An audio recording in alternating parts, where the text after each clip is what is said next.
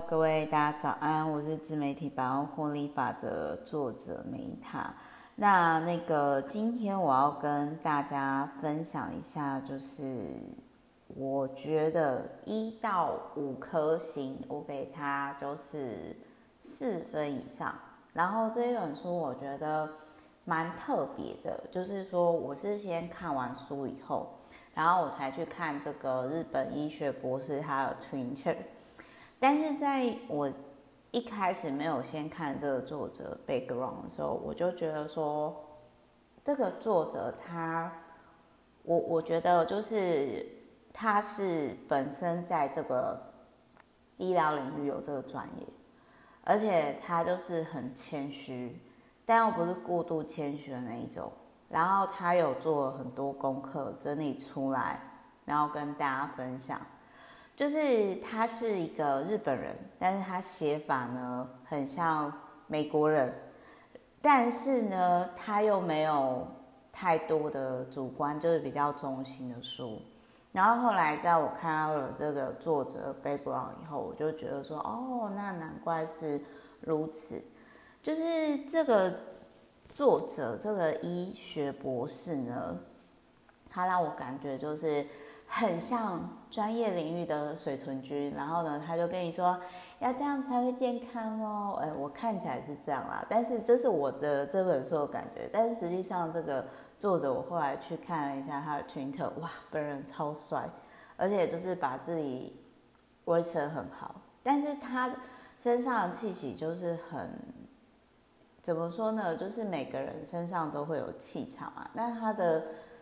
能量就是让人家很舒服，不会让人家就是因为有有的人是他很优秀，他很好，可是你接触到他的时候，其实你会有那种被刺到啊、紧绷的感觉。所以就是这一本书呢，会让人家感觉就是有一种啊，对，我要健康，然后很松弛的看完，但是。你会知道说，嗯，我要把健康的生活习惯呢融入生活当中。那他也没有就是用很批判的方式，就是有点类似说，应该是说太阳跟北风。那太阳什么都不做，然后就让路人呢脱下外套了。可是有些人是他很像北风一样，就是一直吹，一直吹，但是你一直鼓吹，可是你达不到你的目的。所以就是这本书呢，让我的感觉好。那他反正就是说，他把一些就是大家常讨论的一些迷思，然后去提出来，然后就是说，而且他会讲重点。好，比如说我先讲一下，就是呃，因为现在 drinking is not serving me anymore，所以我要讲一下，就是他有提到说，像酒，他说小酌有益健康吗？简单来说。一句话，他又说先讲结论，喝酒就是会伤害身体。然后再来呢，就是他有提到就是营养补充品的部分。那这个部分其实我就觉得说，我的男朋友也是很有智慧的，因为这一本书这个医学博士他就很直接的讲，就是说其实多数的营养品它其实没什么意义，但是有些东西是特别真的需要补充，还有放在。呃，里面说明，那但是我也能够，其实我会佩服这个医师会这样比较委婉的讲出这个事实哦，是因为说很多医生他们是跟药厂有合作的哦，像比如说，我我不知道哪些医生啊，但是就是说，呃，很多其实医疗的专家，他们其实因为跟药厂或者是有接受赞助啊，还是什么代言。所以他们就会说要适合补充什么，补充什么，补充什么，或者是说，像我以前我也会有迷思，就是我就像之前我不是有曾经说过，说我看某个营养师写的书，然后虽然我也觉得很夸张，就是他一天吃五十几颗营养保健食品，我觉得太扯了，这不会化工中毒吗？甚至就是说我真的有一些朋友，他们真的是觉得。就是他，他们真的是觉得说吃保健食品就是会很健康。那但是这个医生就讲过说，其实多数的营养补充品吃了是没有用的。特别是台湾有一些保健食品，然后大家可以去查一下新闻，甚至可能不吃还比较健康。那再还有就是说，实行减糖为什么会越吃越瘦？但是有些人会越吃越胖，因为还是吃太多。哦，那这个我们会后面再慢慢讲。那还有就是他有提到说，红肉都是致癌物质，但是这个部分我这是这本书里面我唯一可能跟也不能说 diss，但是就是说跟这个医师那种观点可能比较不一样的地方，因为我们都知道说最近核废水刚排出来嘛，所以他有提到说，他觉得鱼素吃鱼的那种海鲜素。是最棒的饮食概念，但我个人会觉得说，我自己啦，我觉得说，他如果核废水出来，那我们还能吃什么？是不是只能吃豆腐素啦、蛋素？是不是？那他还有提到说呢，就是比比如说，他还有提到说，蔬菜水果不是吃越多越好，而是各位知道吗？以这个医师的观念来说的话，你知道水果每天，他说光是香蕉，每天。一天大概一半半根就超标了，那所以很多人都说哦，我都吃得很健康啊，但是他自己觉得他吃得很健康，可是为什么他会有脂肪肝？因为他都吃太多了。然后我另外补充一下，就是除了这个医生讲，就是说香蕉。一天大概吃二分之一根，或者是水果一小颗就好。其实我比我个人是我的经验啊，书上没有讲。我个人经验是，其实有时候甚至你可以一个礼拜就吃一次，就是比如说你真的很想吃甜食的时候，你就是靠果糖度过那个阶段。因为我们其实真的相较于蔬菜啊，我们真的不太需要水果。说实话，而且现在台湾很多水果都很甜。那但是这一本书我看到我还是大吸一口气，因为我就发现到说，哦，其实我这样水果还算是超标。虽然我已经没有天天在吃水果，可是，嗯，就是我大概一次吃香蕉的量还是超过半根。然后，而且还有一个事情就是。我想补充另外一个点，就是我有一个很瘦的朋友，他跟我说过他的饮食方式。他说他真的要，他很少吃水果，然后他如果真的要吃水果，他都中午前吃，他过中午他要不吃了。然后重点是他很瘦，那我想可能是他的基因跟他的饮食方式导致于他的身材 fit，所以。我后来就观察到说，哎，为什么有些身材很好或是瘦的人，他们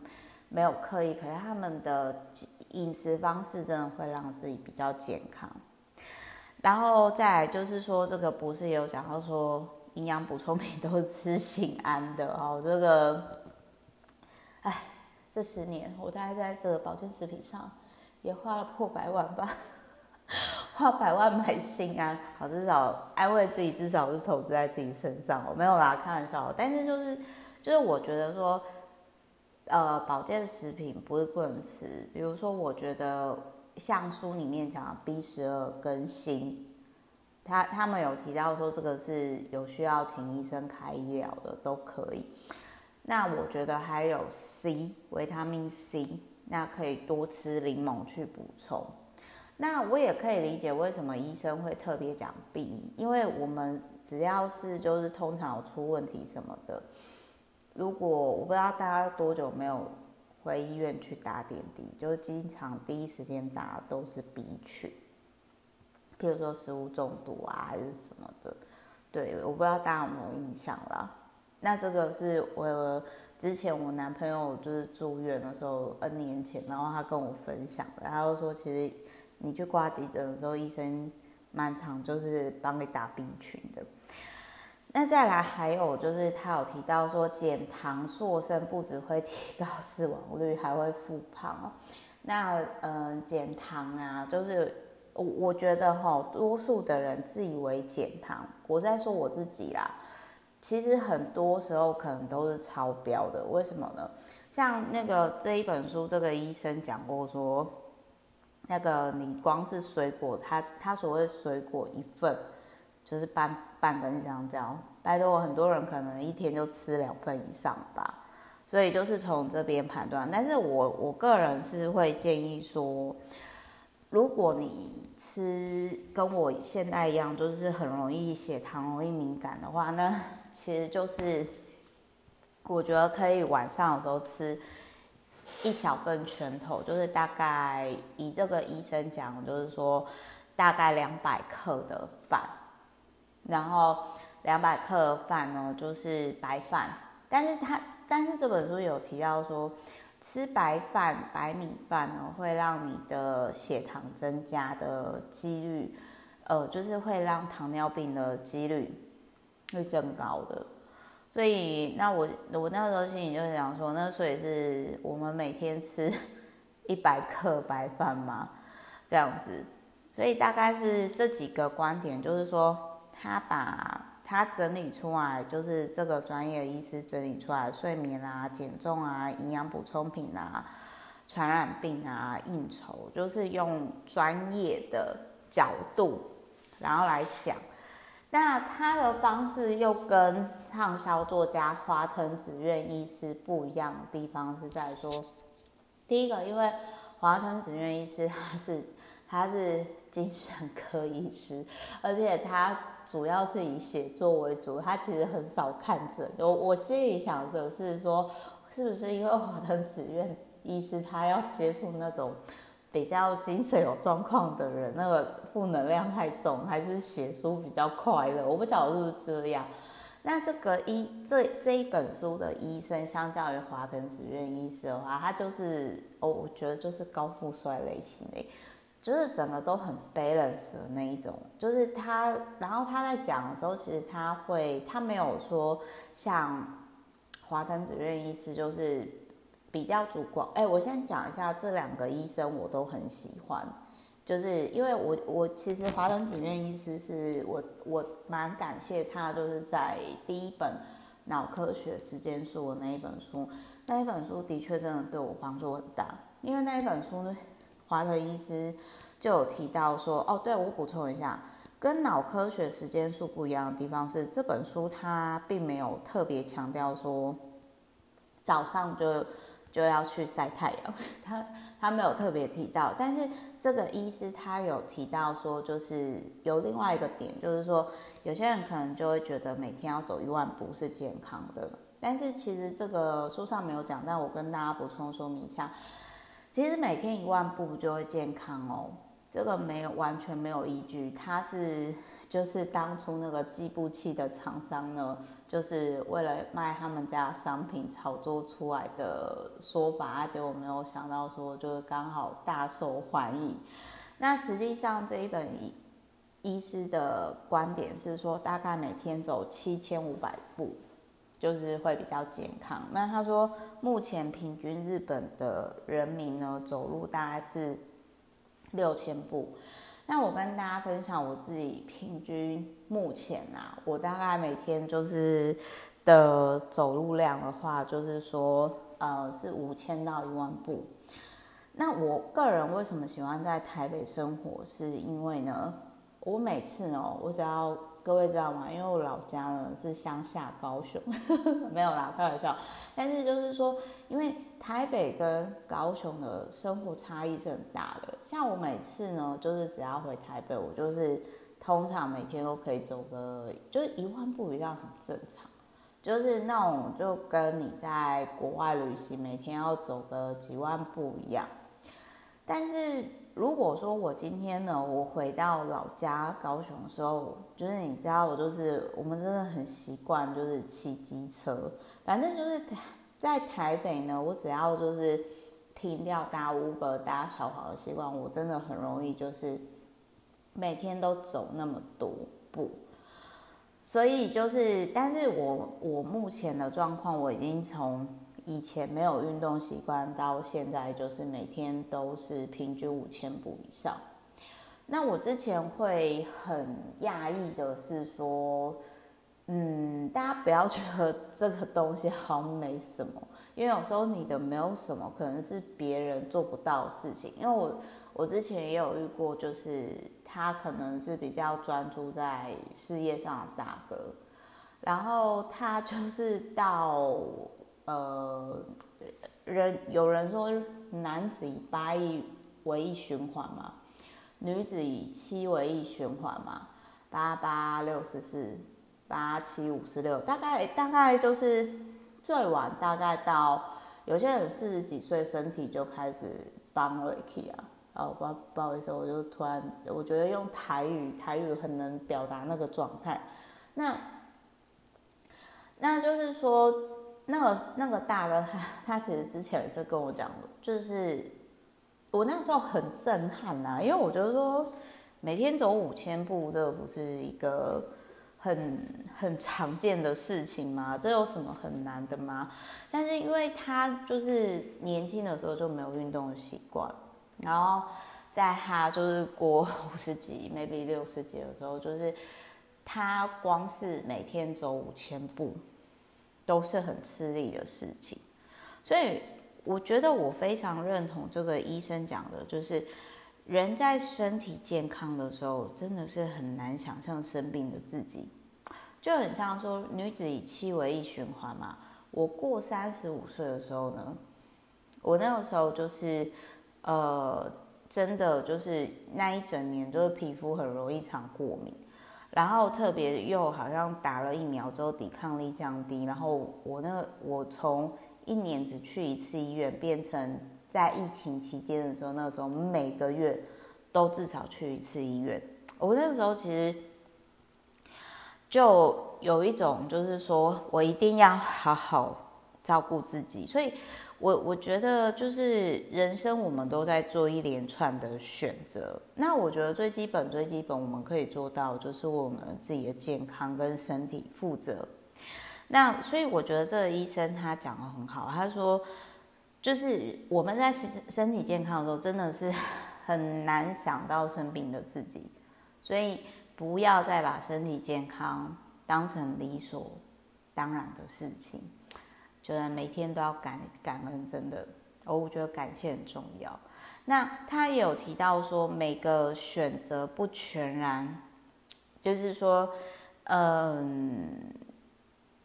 那个有点像是说连锁效应，就是说你选择什么，它会触发后续的发展。那所以就是他，我觉得这本书就是这个作者他。就是引用正确的资讯，他的主观比较少，还是有一点主观，但是他是花了三年半，然后慢慢的把这些领域都写完。那个我觉得这本书的风格让我觉得很舒服，但是我也是不好意思，我刚刚再跳回去，刚刚就是像那个华生子院医师的他的书的话，就是。我也很谢谢他，因为那个时候就是在我觉察到说，哎，我好像蛮容易自律神经失调的。然后就是他那个时候有提到说，一早就是要晒太阳，这是对我帮助真的很大，跟写情书的那个部分。所以我觉得这本书跟华灯子苑医师的主观性比较重的医师写的书，我觉得不同风格，大家都可以参考。那这一本书呢，他这个医生啊，他就是金川友介呢，他第一个他讲的是说，长期睡眠缺乏就像身体，就是就很像电脑不关机一样，就是他有提到说，至少要以他们专业的建议，就是至少要睡七小时。那还有就是说，加工的肉类，如果真的要吃的话。他认为是鱼肉啦，可是他没有说鸡肉啊。然后像我刚刚就说核废水的问题嘛，那我个人会觉得说，这个是我跟这个专家要出比较不一样的地方。那我觉得说，会不会蛋啊，还是豆腐哦，还是鸡哦，会不会比较健康一点？那再来还有就是这一本书有提到说呢。男生如果一天吃两三碗白饭，五年内得糖尿病的风险会增加。那我刚刚是不是也有开玩笑说，哦，那他如果照他这么说，糖尿病那种会有风险的话，那如果以这一本书的数据来讲的话，那是不是我每天就是吃一份以下，比如说吃半份以下，反正这个医生他有提到说，如果你真的想要吃白饭的话，那至少每天要做一小时以上的激烈运动。一小时哦，一小时哦，反正这个意思，他就讲到说鱼啊，吃鱼的素是最强的饮食，就提供给大家参考。这个我可能就持保留的观念，因为现在喝废水。然后再来还有就是说，我很谢谢这个医师，他有提到说，如果要怀孕的人要补充叶酸，不然一胎儿很容易出现脊柱裂掉的这个状况。那叶酸它也是 B 群的一种哦，然后这本书里面也有提到说呢，一天走超过一万两千步对健康一点好处都没有，它是以数据来说话。然后他也有提到说，时间是最好的投资，然后持续每天步行。那大家还知道吗？就是我们很健康，我们不会觉得走五千步这样，但是对有些人来说，这真的很难做到。但是我真的是。因为那个很胖的大叔，让我理解到，就是即使你人生前半生再怎么掐牙，人生下半场呢，如同这个医师所讲，定期慢跑人比没在慢跑的人寿命多出三年。那再来哦，就是说，除了现在我们一般人都吃太多，因为比如说可能。大家觉得自己吃的很健康，但是可能每天还是吃两碗饭以上，但是这很容易得糖尿病嘛。那再来还有就是说，保持健康需要的最低限度运动。以这本书来讲的话，各位知道吗？他是要说，你必须要每周呢，至少哦，至少哦，是那一种七十五到一百五十分钟的。高强度有氧运动，比如说慢跑，它的定义就是高强度。那七十五分钟，我们以每天，如果你每天运动的话，那是不是每天至少要跑个十分钟以上？就我们算十五分好了啦。那再加上呢，就是每周两次的肌力训练。那如果按照这个作者他说，你如果要吃多吃白饭一碗。要多动一小时的话，那你自己算算看，你要多动多久，对不对？那所以听完之后，这也是最近我跟另外一个贵妇的朋友讨论完之后呢，那个贵妇的朋友他严厉的跟我讲说，他说梅塔，我跟你讲，如果以他，他就跟我说，他他觉得太多人，包含我都对自己太好。那她是一个，就是把自己维持很好的一个姐姐，所以我我听完他的运动量，大概就是跟这个医生所讲的运动量差不多，所以我觉得这个医生整理的资料蛮中肯的。那再来，他还有提到说呢，他有提到说，运动不是减重，但是主要是可以增加肌肉量，而且。过度的运动反而会让基础代谢率降低，因为这是人体自然保护的机制，就很像以前我们在野外打猎，那身体如果发现要说，哎，怎么一直大量的消耗热量，那我要降低热量的消耗哦，不然会饿死哦之类的。所以这也是为什么，就是你可能初期运动的时候发现瘦不快，然后持续运动一段时间之后，你就发现要说，哎，怎么好像没什么用，大概就是这样。那再来三高。代谢症候群呢，他有提到，就是说，呃，像我觉得日常所以最简单的方式，就是因为血糖，如果你在家测，你还是要抽血嘛。那我觉得就是至少就是血压，就是定期的去抽血检查，跟每天在家量血压。然后按照卫福部那种测量方式，我觉得是挺有帮助的。那还有就是这个医生也很中肯的讲说，特别是女生不喝酒会比较健康，因为喝酒很容易得乳癌。那还有就是他有提到说呢，对于压力哦，就是比较抗压的人哦，为什么容易脑中风或者是心肌梗塞，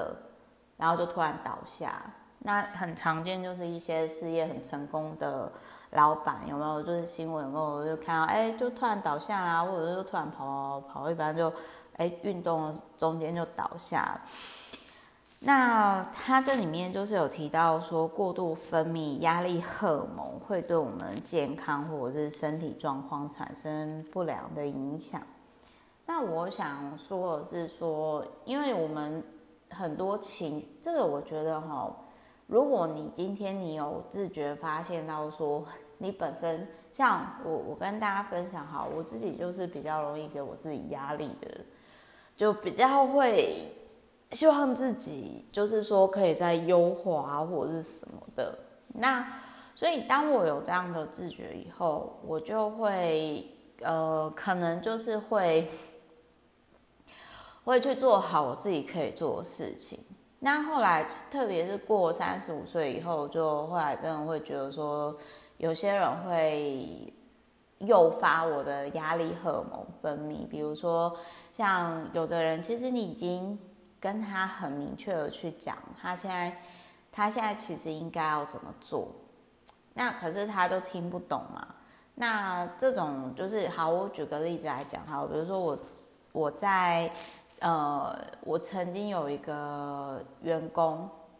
那他可能他假设一件事情花一百小时就可以完成 project，那他可能要花到两百小时，然后而且他还要跟我多要 double 的钱，然后并且他就就是一直抱怨东抱怨西。但是后来我们测试过之后，我发现是他，我们发现是他自己技术能力不足的问题。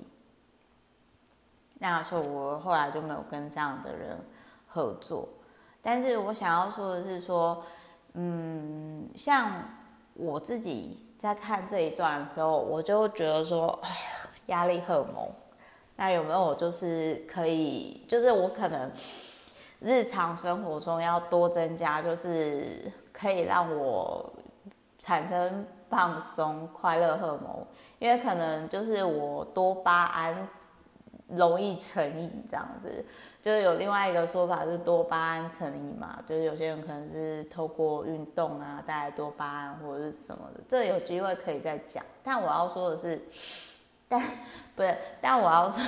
我要说的是说，就是呃，我自己就会问我自己说。哦，好，那我是如果我今天本身就很容易有压力的人，那 在我发现我可能比较容易开始紧张的时候的时候，那我要做哪些事情？好，就是比如说我我可能就会跟有一些容易让我有焦虑感的人。呃，我特别发现是有些人，他可能，比如说有些人你，你知道说这个东西的问题在哪里，那你跟他讲，他听不懂，然后他就一直跳针在那边，那这种时候就是只能默默祝福他，然后呢，我们就专注在自己的事情上就好了。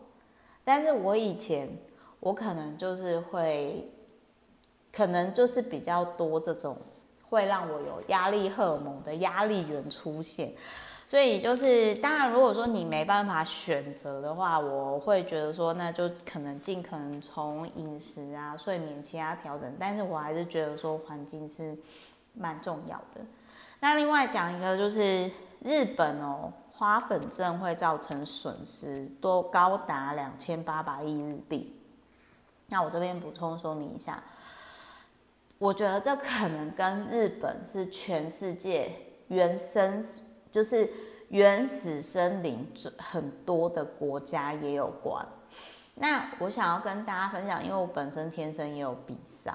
从小就这样，所以我我有一个就是说我也没办法在日本住太久的原因，就是那个花粉症，就是你就想象说。你感冒，然后你没办法用鼻子呼吸的那种状态，然后有些人甚至会一直流鼻水，那真的会非常非常不舒服。然后你就只能用嘴巴呼吸，可是用嘴巴呼吸的话，那就是你又一定要戴口罩，不然不然可能就是直接让他嘴巴呼吸，可能没办法过滤空气嘛。那那就是就是说这个，我觉得日，我先讲一下，我其实蛮喜欢日本的日本的原始森林。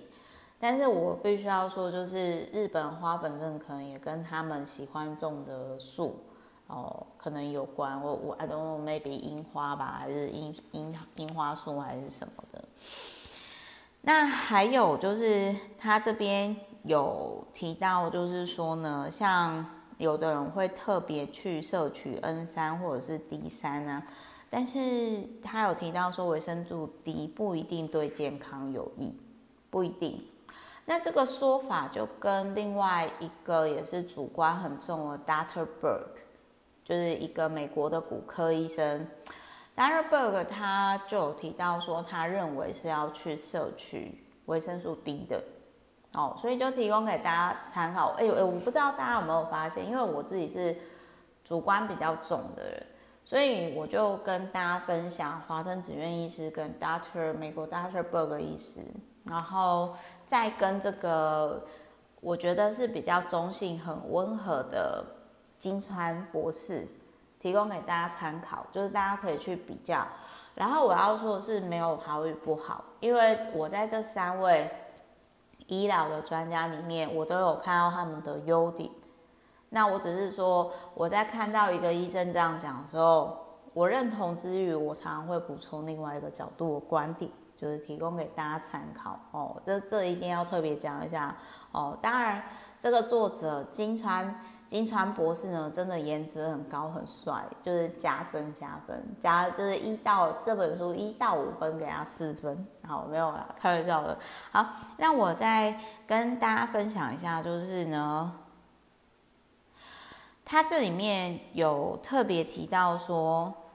像有的人。他可能身体就是缺乏某些营养，像 B 十二、